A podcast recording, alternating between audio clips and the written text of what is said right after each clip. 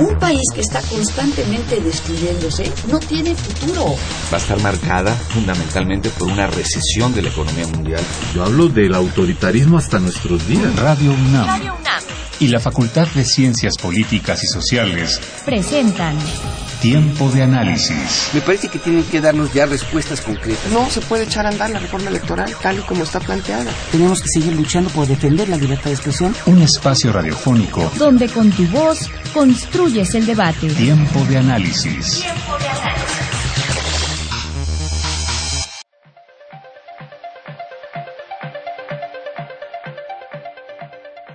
Continuamos con nuestra serie de programas dedicados al análisis político electoral que hemos estado realizando desde que comenzó el 2015. Nuestro objetivo ha sido dotar a ustedes radioescuchas de la mayor información y análisis para que conozcan de manera certera y veraz la situación política que vive el país. Candidatos, elecciones, porcentajes, presupuestos, organizaciones, partidos, ciudadanos y democracia son algunas de las palabras que hemos mencionado y que hoy, sin duda, estarán de nuevo presentes. Fernando Pérez Correa y Jorge Márquez, reconocidos politólogos de nuestra facultad, conversarán hoy con nosotros sobre lo que será México en términos políticos durante este año. Gobierno, participación ciudadana, protestas, movimientos sociales, elecciones, descréditos políticos, gobiernos, renuncias, delitos electorales, triunfos y corrupción serán temas que sin duda estarán en el centro de la vida política de nuestro país. Yo soy Jessica Mejía y te invito a que te quedes con nosotros, pues como cada semana es el momento para un tiempo de análisis.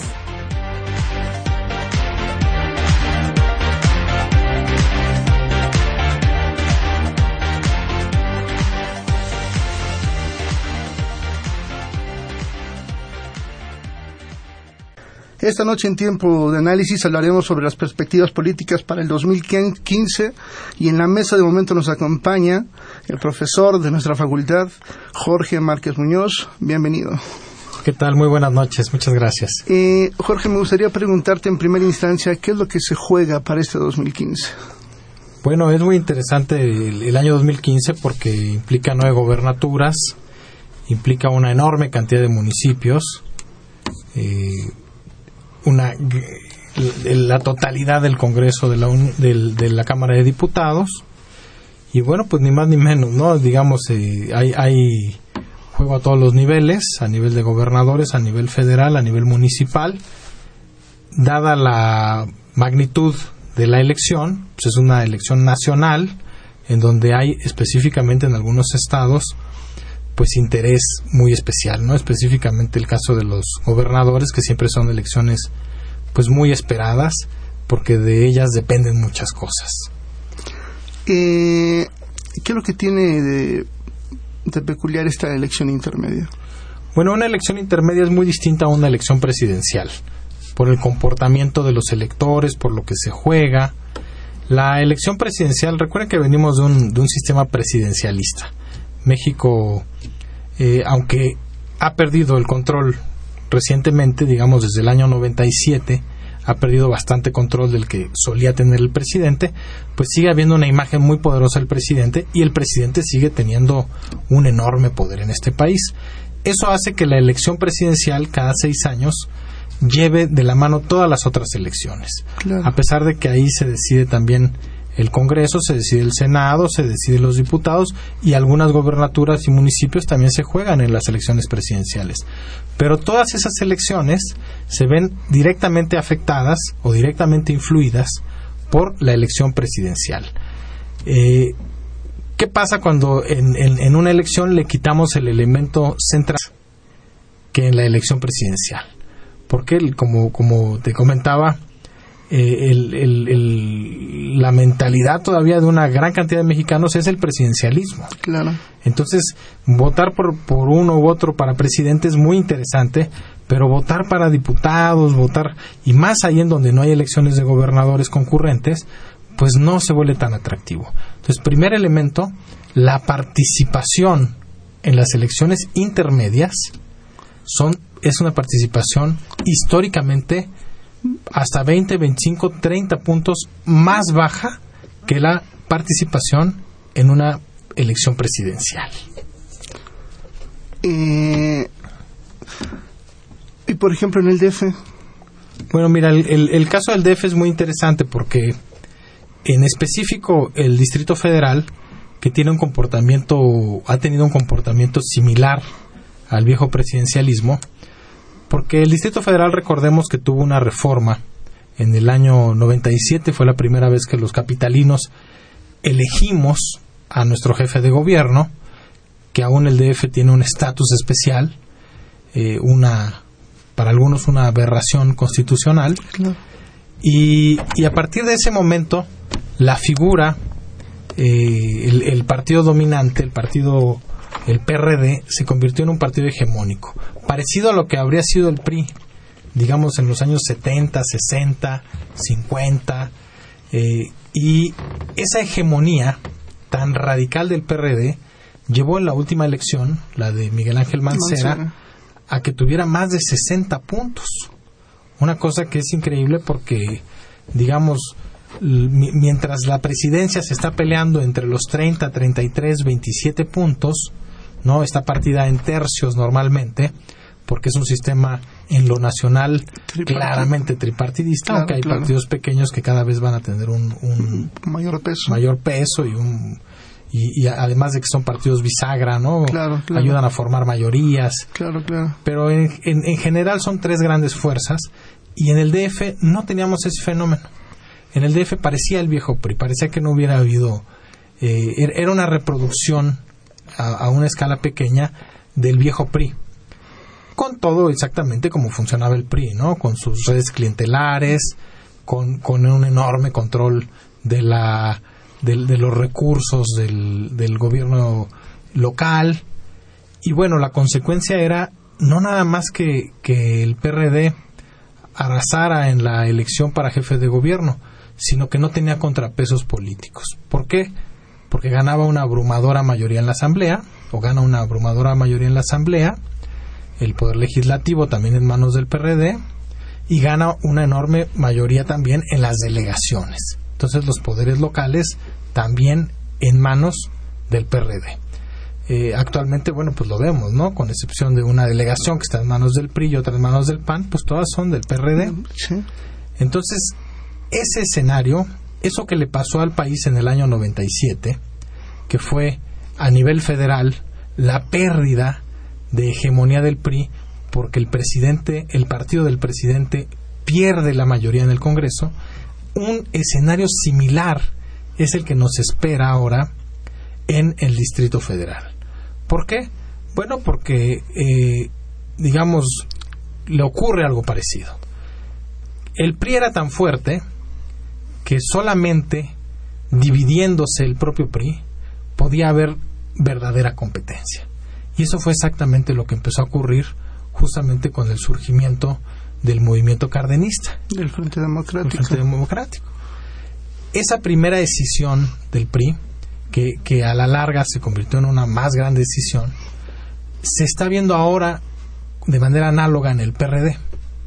¿Cómo vencer al PRD en el DF? Bueno, era imposible. Bueno, pues ocurre algo similar.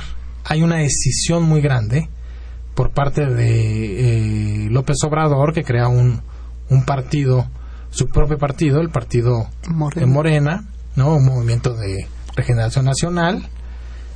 Y entonces ya existe ahora sí una verdadera competencia. ¿Qué, qué, qué nos espera la elección del DF? Primero, primer fenómeno muy claro, histórico, lo, lo, vamos a notar como histórico, porque del 97 hasta el 2015 hubo una hegemonía total del PRD. Primer, primer hecho va a ser la pérdida de esta hegemonía. Eso es importantísimo. Segundo hecho, bueno, se puede perder la hegemonía, pero se puede perder de muchas maneras. Se puede construir una especie de bipartidismo. En el país, México es un país tan grande y con un sistema político tan complejo que aunque a nivel, a nivel federal existe un tripartidismo, en algunos estados hay partido hegemónico, en otros estados hay bipartidismo. Hay estados en donde, por ejemplo, en muchos estados del norte del país, en realidad lo que hay es un bipartidismo PRI-PAN. Porque no tiene presencia el PRD, ni, ningún partido de izquierda. Entonces hay, hay estados en donde, en donde tenemos la consolidación de bipartidismo. Por ejemplo, pensemos en Chihuahua. Cómo van el PRI y el PAN al poder. Y ahí más o menos se equilibran ahí. Pero entre esos dos. Entre esos dos. ¿Cómo, ¿Cómo va a ser el fenómeno en el, en el Distrito Federal? Bueno, eh, en principio al romperse la, la hegemonía perredista, la, la, según las encuestas, según la tendencia de las encuestas y según el cálculo que han hecho muchos analistas, de acuerdo al poder que concentran a los recursos que tienen los diferentes partidos, pareciera ser que el DF va a quedar constituido como un sistema tripartidista. Digamos, eh, tripartidista en la medida en la que vamos a tener un PRD con cerca de 30 puntos, un Morena con cerca de 30 puntos, y si se lograra construir una coalición de todos los demás con otros 30 puntos. Aproximado, digo, por supuesto que serán 27 de Morena y, y, y 32 del PRD, y, pero más o menos va a estar partido en tercios el Distrito Federal. Siempre que se logre consolidar esa alianza, esa alianza de todos los demás, la cual no es una alianza fácil. Claro.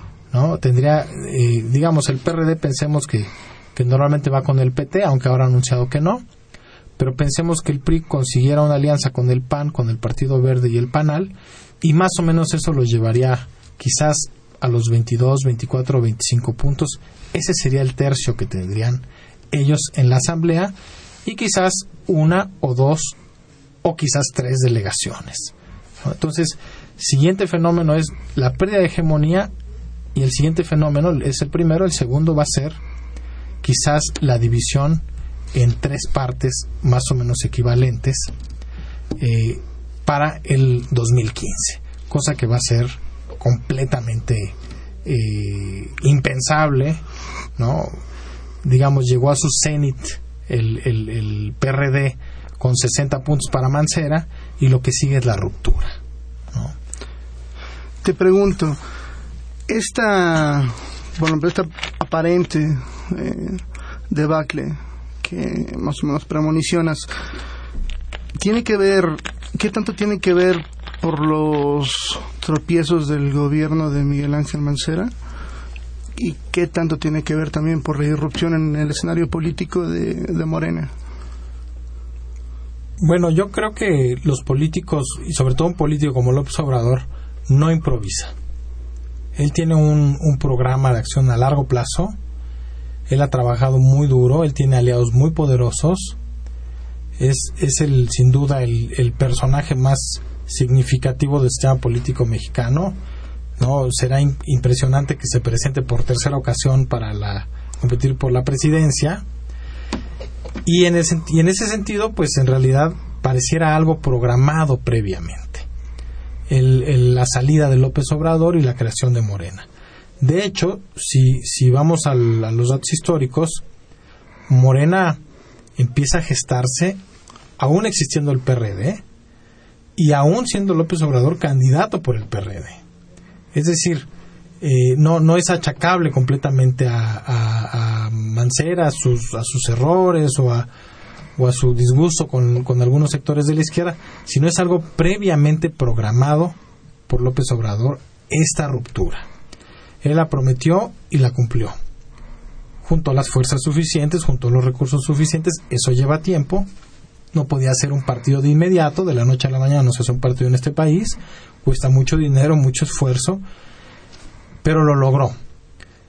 En esa programación, que, es una programación a largo plazo que hizo López Obrador, él sabía que contaba con una serie de aliados que tampoco son responsabilidad de Mancera, ni que Mancera puso, ni que Mancera contribuyó a que llegaran ahí. Me refiero a la, prensa documentado entre 5 y 7 delegados que van a traicionar al PRD a pesar de que ganaron por el PRD e irán por, por Morena. Eso tampoco fue responsabilidad de él. Estaban ahí, él, él no tenía un cargo partidista para opinar. Esos fueron elegidos antes de que él fuera elegido jefe de gobierno. Él no tenía peso, él, él no tenía ese poder. y quedaron ahí. Ahora, pero hay otra cara de la moneda. Mancera políticamente, en cambio, sí tiene responsabilidad de dos cosas. Por un lado, de que haya gente en su gabinete, porque su gabinete lo nombra él mismo, Claro. que haya gente en su gabinete que actualmente trabaje para López Obrador y no para el PRD que fue quien lo hizo llegar al poder.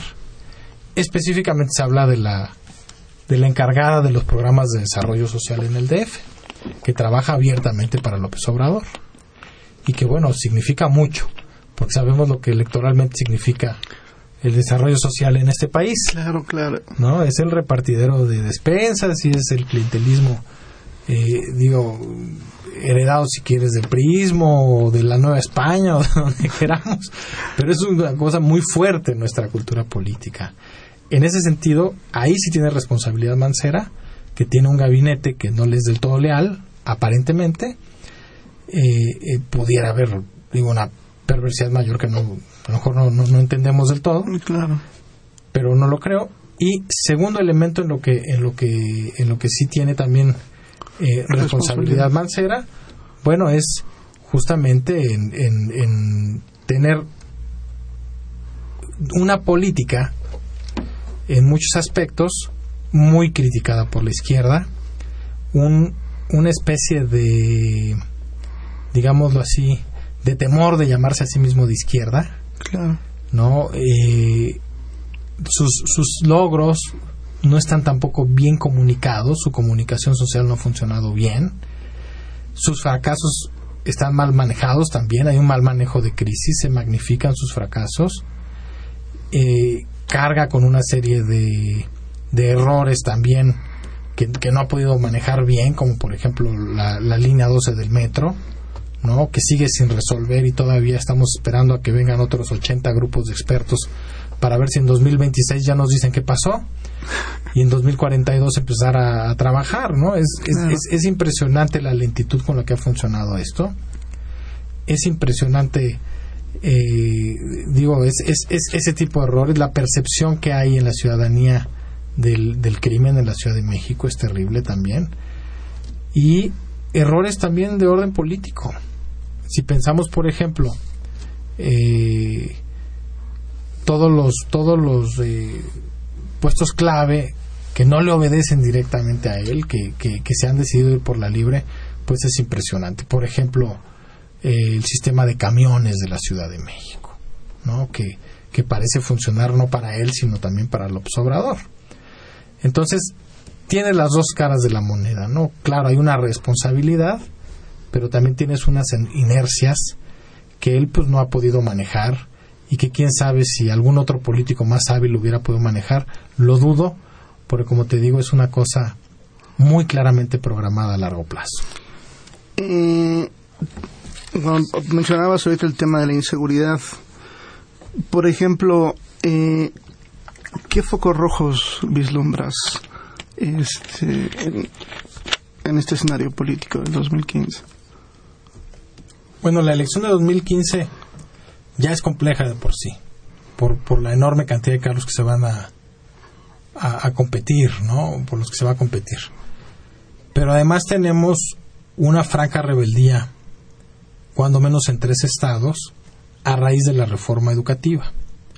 ¿no? Gremios muy poderosos de profesores que, que se sienten muy directamente afectados por la reforma educativa y que bueno han, han utilizado todo tipo de, pretextos para mostrarse en rebeldía.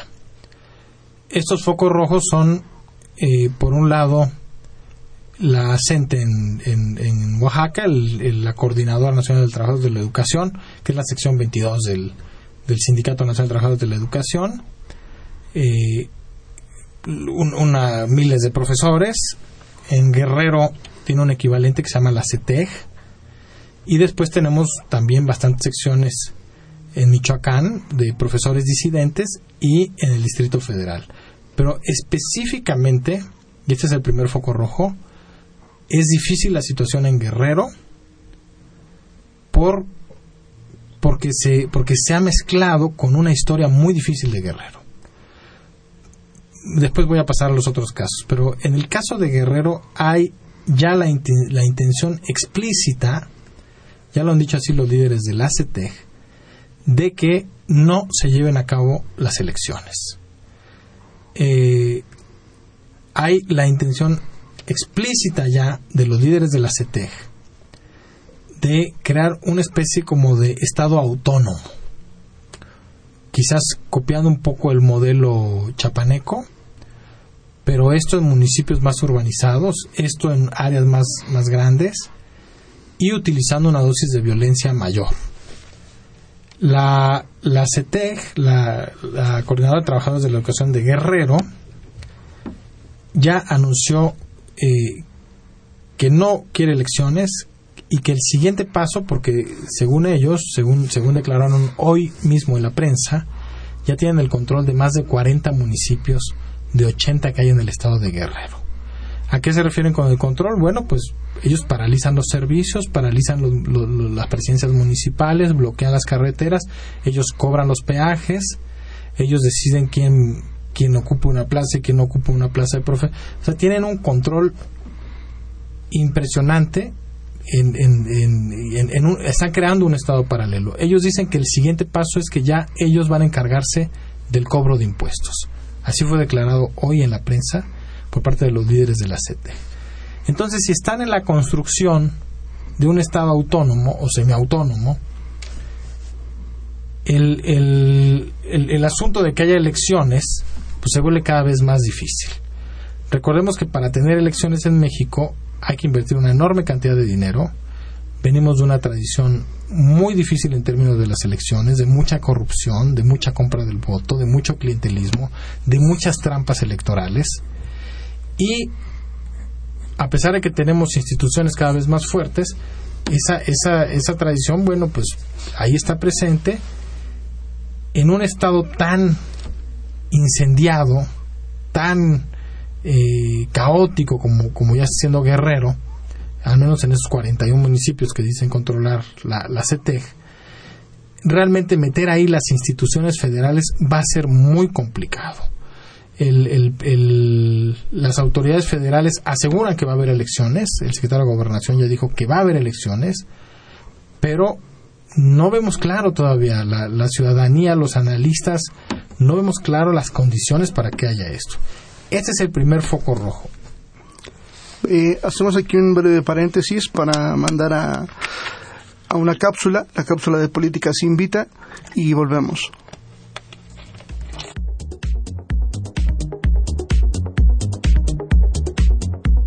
Muy buenas noches. Como cada miércoles, te saluda Jessica Mejía y esta semana, Tiempo de Análisis te invita a que te inscribas y participes en el curso taller de guion para medios audiovisuales. Este curso taller se llevará a cabo todos los días jueves a partir del 5 de febrero y hasta el 7 de mayo de 2015, en un horario de 12 a 15 horas. Está abierto a todo el público y será impartido en la sala Manuel González Casanova de la Filmoteca de la UNAM, ubicada en Circuito Mario de la Cueva sin número, en Ciudad Universitaria no dejes de participar en este taller organizado por la Facultad de Ciencias Políticas y Sociales y la Dirección General de Actividades Cinematográficas, que será impartido por Alfredo Barrientos, el cual te permitirá aprender a crear un guion para medios audiovisuales y es completamente gratuito. Para más informes y para inscribirte, puedes ponerte en contacto con nosotros en la Coordinación de Extensión Universitaria, ubicada en el edificio G de nuestra facultad, y en los teléfonos 5622-9470, extensión 1030, o a través del correo electrónico miradas sobre el cine gmail.com. Esto fue todo en Políticas Invita. Quédate con nosotros, esto es Tiempo de Análisis.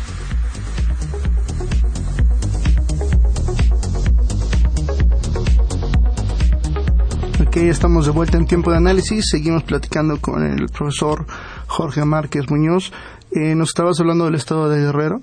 Sí, las elecciones en Guerrero que son que vienen muy complicadas.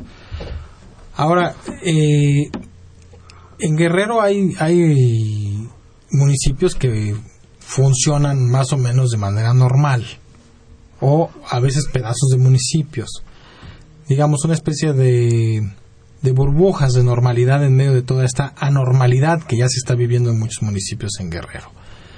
Una anormalidad que, claro, está muy relacionada con que ya se han convertido, ya están en rebeldía plena la CETEG, pero, pero que además se combina con, con otros focos rojos que pudiera ser mucho narcotráfico, ¿no? El caso Ayotzinapa, que sigue quedando ahí la duda de, de, de, si no era un pleito entre bandas criminales, si, si eran normalistas, y, pero el caso es que está ahí muy duro el, el, crimen organizado y también combinado con guerrilla, ¿no? Entonces es un estado cuya anormalidad, que además de ser histórica, ahora se ha agudizado, eh, se han destapado muchas cosas, y bueno, se ha complicado además con esto de la reforma educativa, que ha puesto de acuerdo a muchos que no estaban de acuerdo en protestar contra el gobierno federal. Pero hay burbujas de normalidad. Una de esas burbujas de cierta normalidad puede ser Acapulco. Cuando menos su zona más turística. Eh. Claro. Eh, uno puede ir a Acapulco y no darse cuenta que existe Iguala, o que existe Ayotzinapa, o que existe Chilpancingo, donde también ya han destrozado bastante. Entonces parecieran dos países, ¿no? Eh, o, dos estados diferentes, una realidad muy distinta a la otra, un mundo pacífico, económicamente próspero, y por otro lado, bueno, la pobreza combinada con el crimen, la violencia. Incluso, por ejemplo, tenemos a, Angelito, ¿no? El hijo de Ángel Aguirre, que que bueno, dadas las condiciones de cierta normalidad, pues, pues, ya se le antojó ser no solamente legislador que ya fue, sino sino ahora eh, presidente municipal de Acapulco, ¿no? Que es la joya de la corona, el estado de Guerrero. Claro. Controlar Acapulco, pues es, es una enorme cantidad de recursos, una gran proyección y, y ayuda mucho para una carrera política. Entonces, bueno, esas burbujas de seguridad, esas que, que, son, bueno, pues muy artificiales, lo sabemos, para que haya paz y estabilidad en Acapulco, pues es necesario tener ahí el ejército, por ejemplo. Entonces hay condiciones muy especiales para que funcione más o menos normal.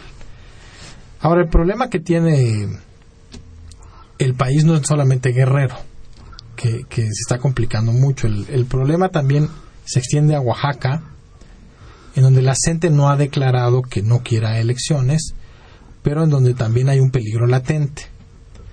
A propósito también de la reforma educativa. ¿Por qué?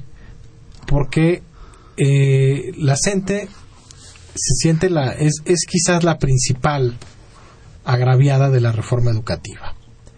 Entonces, el control centralizado de la nómina, que es lo que, lo que ya está ocurriendo ahora, y lo que se negocia ahora entre la CEP, la Secretaría de Gobernación y la coordinadora oaxaqueña, la coordinadora de, educadores en Oaxaca, lo que se negocia es este asunto de la nómina. Sabemos que el, el sindicato había logrado unas enormes concesiones negociando con los gobiernos estatales. De alguna manera los gobiernos estatales, sobre todo en casos muy específicos como eran Guerrero, Oaxaca, Michoacán, eran de una debilidad tal en la negociación con el gremio de profesores que terminaban cediéndolo todo.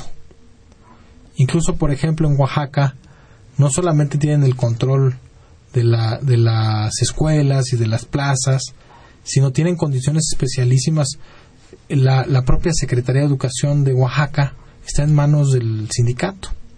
Entonces son juez y parte, ¿no? Porque, porque el, el, gobierno del Estado no debe ser parte del sindicato, sino debe, debe haber una negociación es como si el patrón fuera el mismo que el trabajador, Es, es, muy, es muy complicado, esto rompe algunos equilibrios. Tienen condiciones especiales que lograron desde, desde los años 90, como por ejemplo un sistema de justicia propio, lo cual es toda una normalidad en este país, ¿no? Tener un sistema de justicia propio eh, y, muchas otras concesiones. Por supuesto que esto se ha prestado a todo tipo de, prácticas, las dobles, triples y hasta seis, ocho plazas por profesor, los, los, este, los profesores fantasma. Todo esto acompañado también de una muy deficiente política de muchos sexenios de parte del gobierno federal de condiciones precarísimas de las escuelas. Entonces, por un lado, el gobierno federal también falla en términos de la, de la infraestructura que hay. Y por otro lado, bueno, el sindicato pues se ha adueñado de, de la educación y se ha convertido en un poder político en sí mismo. ¿Qué pasa en Oaxaca? Bueno, pues seguramente que si, que si no consigue el sindicato, a través de sus representaciones partidistas, los espacios que espera para la ya sea a nivel municipal, ya sea a nivel de diputaciones federales, ya, si no consigue esos espacios, seguramente que también va a intentar incendiar el Estado. Seguramente. Si los consigue, bueno, pues seguirá adueñándose de pedazos del, de la administración estatal, además con un gobernador que, que, no se siente respaldado por el gobierno federal y que por lo tanto decide entregarles absolutamente todo.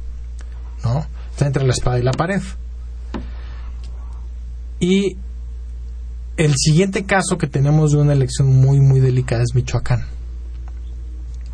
En Michoacán está documentado cómo los principales municipios de Tierra Caliente, que son los que, los que controla el, el crimen organizado, los que controlaba el crimen organizado, ahora quizás un poco menos por la intervención del ejército, del ejército y del gobierno federal, pero está muy documentado cómo en esos municipios el, el candidato eh, priista que ganó la elección anterior sacó una cantidad desorbitada de votos. Es decir, que hay una clara intervención, no digo que a favor del PRI, digo puede ser en algún momento a favor del PRI, a favor del PRD, a favor del PAN, no importa, pero hay una intervención muy clara del crimen organizado, a favor de quien sea, finalmente ellos no tienen un color partidista, ellos lo que tienen es intereses económicos y pactarán con quien les prometa que sus intereses se mantendrán intocados. El, el, punto es gravísimo porque Michoacán, que es un estado muy violento, que es un estado, eh, como, como te decía, en donde el crimen organizado tiene control de una enorme cantidad de, de presidentes municipales e incluso y sobre todo de, de policías municipales, ¿no? Entonces, bueno, ahí todo eso puede complicarse mucho. Yo recuerdo que cuando fue la elección anterior, la hermana del presidente Calderón, que ahora vuelve a competir, igual que, eh, que el candidato del PRD que ahora vuelve a competir, Silvano Aureoles, eh, son, es, es, una cosa muy rara también que dos que perdieron la elección anterior se vuelvan a presentar, eso es muy raro que ocurra. Recuerdo que la, que la hermana del presidente Calderón denunciaba mucho toda esta intervención del crimen organizado. Y, y, de momento, pues, pues la verdad es que nadie le hizo caso. Todo el mundo pensó que era un problema de que había perdido y que estaba molesta porque había perdido y entonces le echaba la culpa al crimen y pero con el, el tiempo le dio la razón curiosamente el tiempo le dio la razón y se fue viendo que efectivamente había una red impresionante de, de crimen organizado infiltrada en, la política, bien enquistada en la política, y que, y que hasta la fecha no se ha podido eh, eh, quitar ese tumor porque no acaba de entenderse todavía qué tan profundo es ese tumor o, qué tan orgánica es ya la relación sociedad-crimen organizado en muchos de esos municipios. Eso es lo que todavía no acaba de entenderse bien, porque al punto de que, de que, de que hay una, sigue habiendo una enorme confusión entre quiénes son autodefensas o policías rurales ahora y quiénes es crimen organizado. Claro. Sigue habiendo una enorme confusión en eso.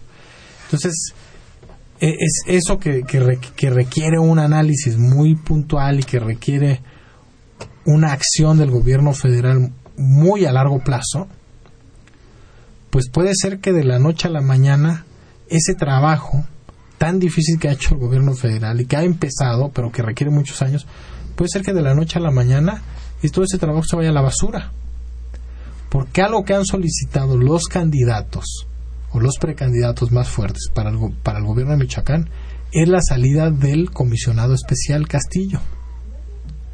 Porque dicen que ellos no van a gobernar en donde haya un comisionado especial que de facto es el que gobierna. Claro. Entonces, hace falta ver ahí de estos candidatos cuál de ellos va a poder realmente enfrentar al crimen organizado, de qué manera lo va a hacer, cómo va a pactar, qué va a suceder.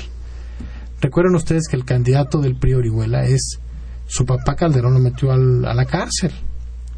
¿no? Entonces hay, hay, hay una serie ahí de cuestionamientos eh, sobre, sobre sus vínculos. También se ha cuestionado en algún momento al, candidato del PRD, a la del PAN no, todavía no sale que tenga vínculos con el narcotráfico. Pero bueno, a lo mejor es cuestión de tiempo y, y veremos que todos están eh, terriblemente embarrados de, de, crimen organizado.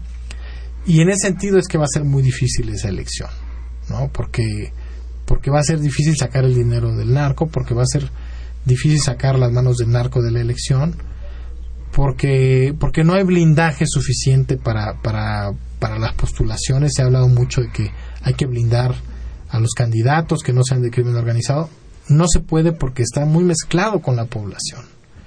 Nunca queda claro eh, eh, quién está y quién no está. O quién parece que está, pero en realidad no está.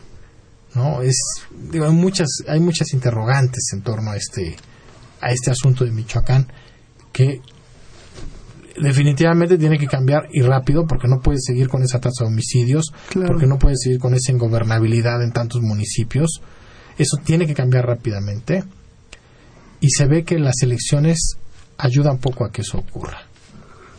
Mm, por ejemplo, respecto a esto, ¿cómo, cuál, es la ¿cuál es la figura entonces del ahora INE, Instituto Nacional Electoral? ¿Por qué muda del Instituto Federal Electoral al, al INE? ¿Cuáles son las novedades?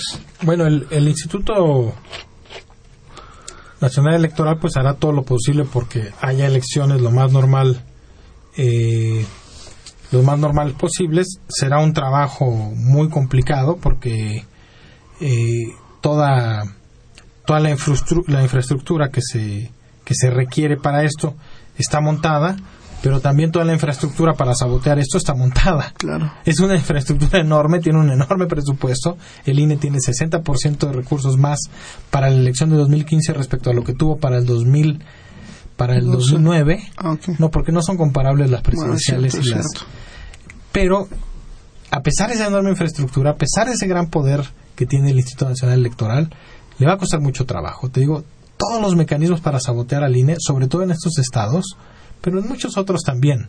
El clientelismo es uno de esos mecanismos, los programas sociales que se utilizan electoralmente, todo esto sabotea el trabajo del INE. Y hay mucho más dinero en eso que en el presupuesto del INE. Claro. Ahora, me preguntas algo muy específico. ¿Qué, qué pasa a la hora de cambiar del, del, del, IFE al INE? Bueno, el INE es una promesa. ¿Por qué es una promesa? Porque es, es la institución que va a superar al IFE recuerden que, que es el, sobre todo la elección presidencial que es la más importante en nuestro país por nuestra tradición hay tres jugadores. Resulta que esos tres jugadores en el año eh, 94 en el año 97 en el año 2000 aceptaron los resultados cuestionaron algunas cosas, pero aceptaron los resultados. Hubo alguna negociación posterior, se fueron modificando algunas reglas, pero aceptaron los resultados. Digamos, Cuauhtémoc Cárdenas, La Bastida, eh, los dos aceptaban que habían perdido frente a Fox. ¿no? En el año 97, bueno, pues, Alfredo del Mazo aceptó que perdió contra Cuauhtémoc Cárdenas, ¿no? Y en el año 94, Diego Fernández y Cuauhtémoc Cárdenas aceptaron que perdieron frente a Cedillo eso le daba una cierta solidez institucional a la, a la, institución del Instituto Electoral, que fue además evolucionando, porque bueno, vino la gran reforma del año 96, en donde se dotó de más recursos a los partidos, que ahora bueno, ya no vemos cómo quitarles, porque tienen recursos excesivos, pero ¿qué ocurre del 2006 y en el 2012? Bueno, lo que ocurre es que tenemos uno de esos tres grandes actores que no acepta los resultados me cuentas esto enseguida que volvamos. Vamos a mandar claro. una cápsula. Esta es cápsula en el librero. Volvemos.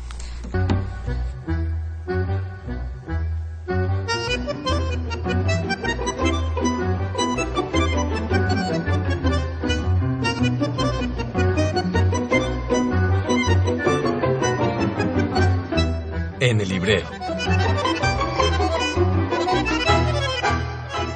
Buenas noches, yo soy Jessica Mejía y en esta ocasión, en el librero y tiempo de análisis, te invitan a que leas el libro Espacios anticipatorios y prospectivos, escenarios al 2050 esta obra, coordinada por la doctora Guillermina Baena Paz, es producto de las reflexiones que han hecho algunos miembros del Seminario de Estudios Prospectivos de la Facultad de Ciencias Políticas y Sociales de la UNAM, así como sus disciplinas y especialidades, y busca contribuir a los estudios sobre construcción de escenarios futuros.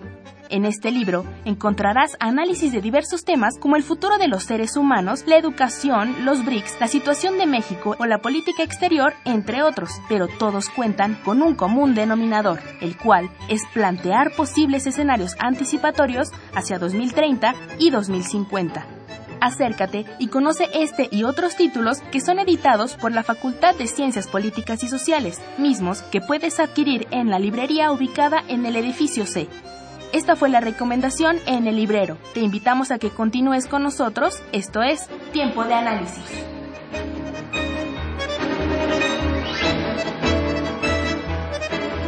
Y bien, estamos de vuelta en Tiempo de Análisis. Jorge, nos decías. Bueno, entonces el, te, te comentaba, 2006 y 2012, uno de los tres actores, de los tres grandes actores, no acepta el resultado. Y eso, bueno, hace que haya un constante eh, una constante modificación de las reglas del juego. Incluso eh, correr a los a los eh, consejeros electorales. Ustedes recuerdan, después de 2006, dado que López Obrador hizo una protesta muy, muy llamativa y, y, y, bueno, pues muy escandalosa, que amenazaba con, con cierta ingobernabilidad en algún momento dado, sobre todo recién pasada la elección, pues hubo, tuvieron que salir todos los consejeros, vino una reforma del año 2007, otra reforma electoral, entonces bueno, se modifican otra vez bastantes de las reglas, se, se procura dar más eh, fuerza a los partidos y quitarle un poco de fuerza al, a los medios de comunicación en esa reforma de 2007, quitarle bastante dinero a los medios de comunicación, entre otras cosas, y eh, Posteriormente, en el año 2012, a pesar de estas nuevas reglas negociadas en buena medida para López Obrador, que era quien, a quien no le habían gustado las reglas de lo de 2006, vuelve a perder en 2012 y otra vez no le gustan las reglas. Entonces viene una serie de modificaciones otra vez muy profundas, ahora más profundas que las de 2007, y se crea el Instituto Nacional Electoral. ¿Cuál es la promesa del Instituto Nacional Electoral? Bueno, la primera promesa es pues que este sí va a durar, porque tiene consejeros para nueve años y para seis años y para tres años. Entonces, bueno, ya son muchos años, ¿no? Es, da una idea de, de continuidad. Digo, elegir un consejero para nueve años da una idea de continuidad. Independientemente de que a lo mejor no, no, no, no duran esto, pero, pero en principio la intención es esto. ¿Por qué, por qué eh, cambiar las reglas y, y, cómo cambiarlas? Bueno, la negociación por cierto, una negociación en donde López Obrador estuvo relativamente excluido, porque recordemos que el Congreso, que fue quien negoció esto, pues sus diputados, sobre todo dominados por los chuchos, ¿no? Claro. Por, por otra ala del PRD, que poco tiene que ver con López Obrador, el ala, digamos, ahora enemiga de López Obrador. Y entonces la, la negociación se hace al margen de él. ¿En qué consiste esa negociación? Eh, bueno, a propósito de las promesas, ¿no? La, la, idea, una de las críticas de López Obrador, pero también en algún momento del PAN, a la a cómo se llevaban a cabo las elecciones sobre el terreno, era que los gobernadores manipulaban a los electorados, a los electorados locales. Y esa manipulación eh, había llevado, según algunos panistas, al triunfo del PRI el clientelismo local de, de Coahuila y, y, el clientelismo eh, en Colima y etcétera, etcétera, bueno, eso había llevado a que el PRI ganara la, la elección, o sea, las trampas. Entonces, bueno, eh, ¿qué, ¿qué se podía hacer para evitar que se pudieran hacer esas trampas, que se consolidaran esos cacicazgos, en principio priistas, pero después se consolidan cacicazgos perredistas y panistas también cuando llegan al poder, lo sabemos. ¿Cómo, se, ¿Cómo evitar esos cacicazgos, esa concentración tan brutal de poder en las, en las entidades locales? Bueno, una medida es modificando el control de los institutos electorales, que son los que van a revisar que las elecciones funcionen correctamente, que no se utilicen los programas sociales, que se cuenten bien los votos, etcétera, etcétera. Para lograr eso, había que quitarle a los gobernadores el control de los institutos electorales. ¿En qué sentido los gobernadores tenían el control de los institutos electorales locales? Bueno, primero, muchos gobernadores tienen mayoría en los congresos y los congresos son los que designan a los eh, consejeros electorales locales. Entonces, esos congresos locales, manipulados por los gobernadores, al menos esa era la idea en el imaginario, no en todos los estados ocurría esto, por supuesto, esos, esos gobernadores, manipulando a los congresos locales, ponían institutos electorales o consejeros electorales a su antojo. A modo, pues. A modo. Eso hacía, según la crítica perredista y panista, pues que el PRI tuviera una enorme ventaja porque es el que más gobernaturas tenía. Incluso después, bueno, algunos expresidentes panistas dijeron Claro, no pudimos cambiar al país porque teníamos a los gobernadores que nos estorbaban. El juego era lo local y no lo entendimos. Ahora, la idea, e, la idea fue quitarle ese poder a los gobernadores. Entonces, se transformaron los institutos electorales locales en organismos políticos electorales, OPLES. Estos OPLES funcionan eh, están bajo el cobijo del Instituto Nacional Electoral, a diferencia del IFE, que tenía una relación, eh, que, no tenía relación jerárquica sobre los institutos locales. Entonces, estos soples son organismos del INE. Entonces, ¿qué ocurrió? Que los gobernadores pierden en cierta forma el control de esos institutos electorales locales. Esa es, la, base de esta gran reforma, ¿no? Por un lado. El control del, del Congreso Federal sobre las elecciones locales. Entonces ya no será un cacique yucateco, un cacique hidalguense, un cacique del DF, el que controle las siguientes elecciones, porque ya no tendrá el control de los institutos electorales, sino que ya desde, desde la desde la sabiduría del Congreso Federal, se va a decidir quiénes son estos consejeros electorales. Es decir, mudó de un gobernador a las élites partidistas esta elección. Segundo gran cambio en el, en el paso del IFE al INE. Hay una enorme cantidad de dinero que ya no se va a gastar. Otra promesa, que ya no se va a gastar en spots porque se van a utilizar los tiempos oficiales de gobierno. Entonces se va a gastar menos dinero en pagar comerciales para las campañas políticas porque se utilizarán tiempos del gobierno.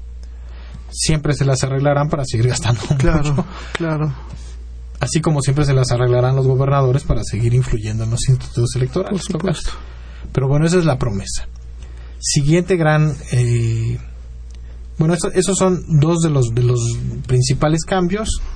Eh, el, Instituto Nacional Electoral te nace como una, como una promesa. Y el tercer gran cambio del Instituto Nacional Electoral es que tiene más facultades y más responsabilidades de fiscalización de los recursos de las campañas. Eh, Jorge, vamos eh, concluyendo el programa. Me gustaría preguntarte algo así rápidamente. Y, por ejemplo, los nuevos partidos políticos que surgieron. Bueno, mira, surgieron, además de Morena, que del, que ya hablamos, surgieron un partido humanista, ¿verdad? Eh, y, que tiene que está muy muy y un partido de encuentro social uno de estos partidos está muy vinculado con los evangelistas de Baja California, ¿no? Con, si les suena a ustedes la figura de, de Rocío Orozco, por ejemplo, ¿no? Ex legisladora panista, de algún ex subsecretario de, de Medio Ambiente durante la época de Calderón, ¿no? Eh, un Eric Hernández por ahí. Entonces, bueno, ya verán ustedes que, que este partido eh, humanista tiene, perdón, eh, sí, humanista tiene mucho que ver con, con ese viejo eh, movimiento de evangelistas, digamos, una especie como de escisión también del PAN.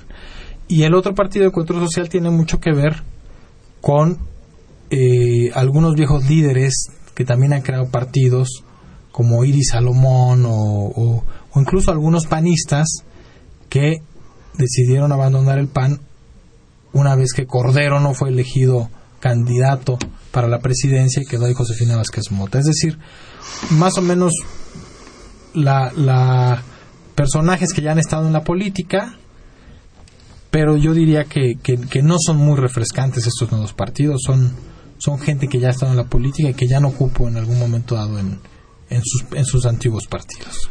Eh, Jorge, muchísimas gracias por haber estado con nosotros. ¿Algo más que quisieras decir? Pues nada más agradecer a, a nuestro público y, y, bueno, pues decirle a nuestro público que con todos sus defectos nuestra democracia es una democracia y la alternativa a la democracia siempre es peor. Claro. Entonces pues, los invito a que vayan a votar. Bueno, pues muchas gracias por sintonizarlos y les recuerdo que tenemos una cita el próximo miércoles en punto de las 8 de la noche por 860 en la amplitud modulada o por internet en, en www.radiounam.unam.mx para hablar sobre la cultura de la legalidad donde nos estarán acompañando Pablo González Ulloa, eh, Vania Pérez y Rodrigo Peña. Pueden seguirnos en Twitter en arroba tiempo análisis y en Facebook Facultad de Ciencias Políticas y Sociales guion UNAM.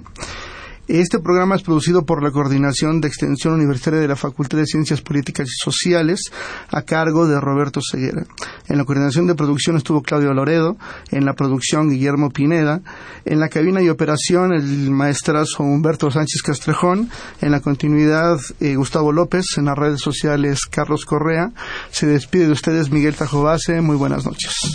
Esto fue Tiempo de Análisis. Tiempo de análisis una coproducción de Radio UNAM y la Coordinación de Extensión Universitaria de la Facultad de Ciencias Políticas y Sociales.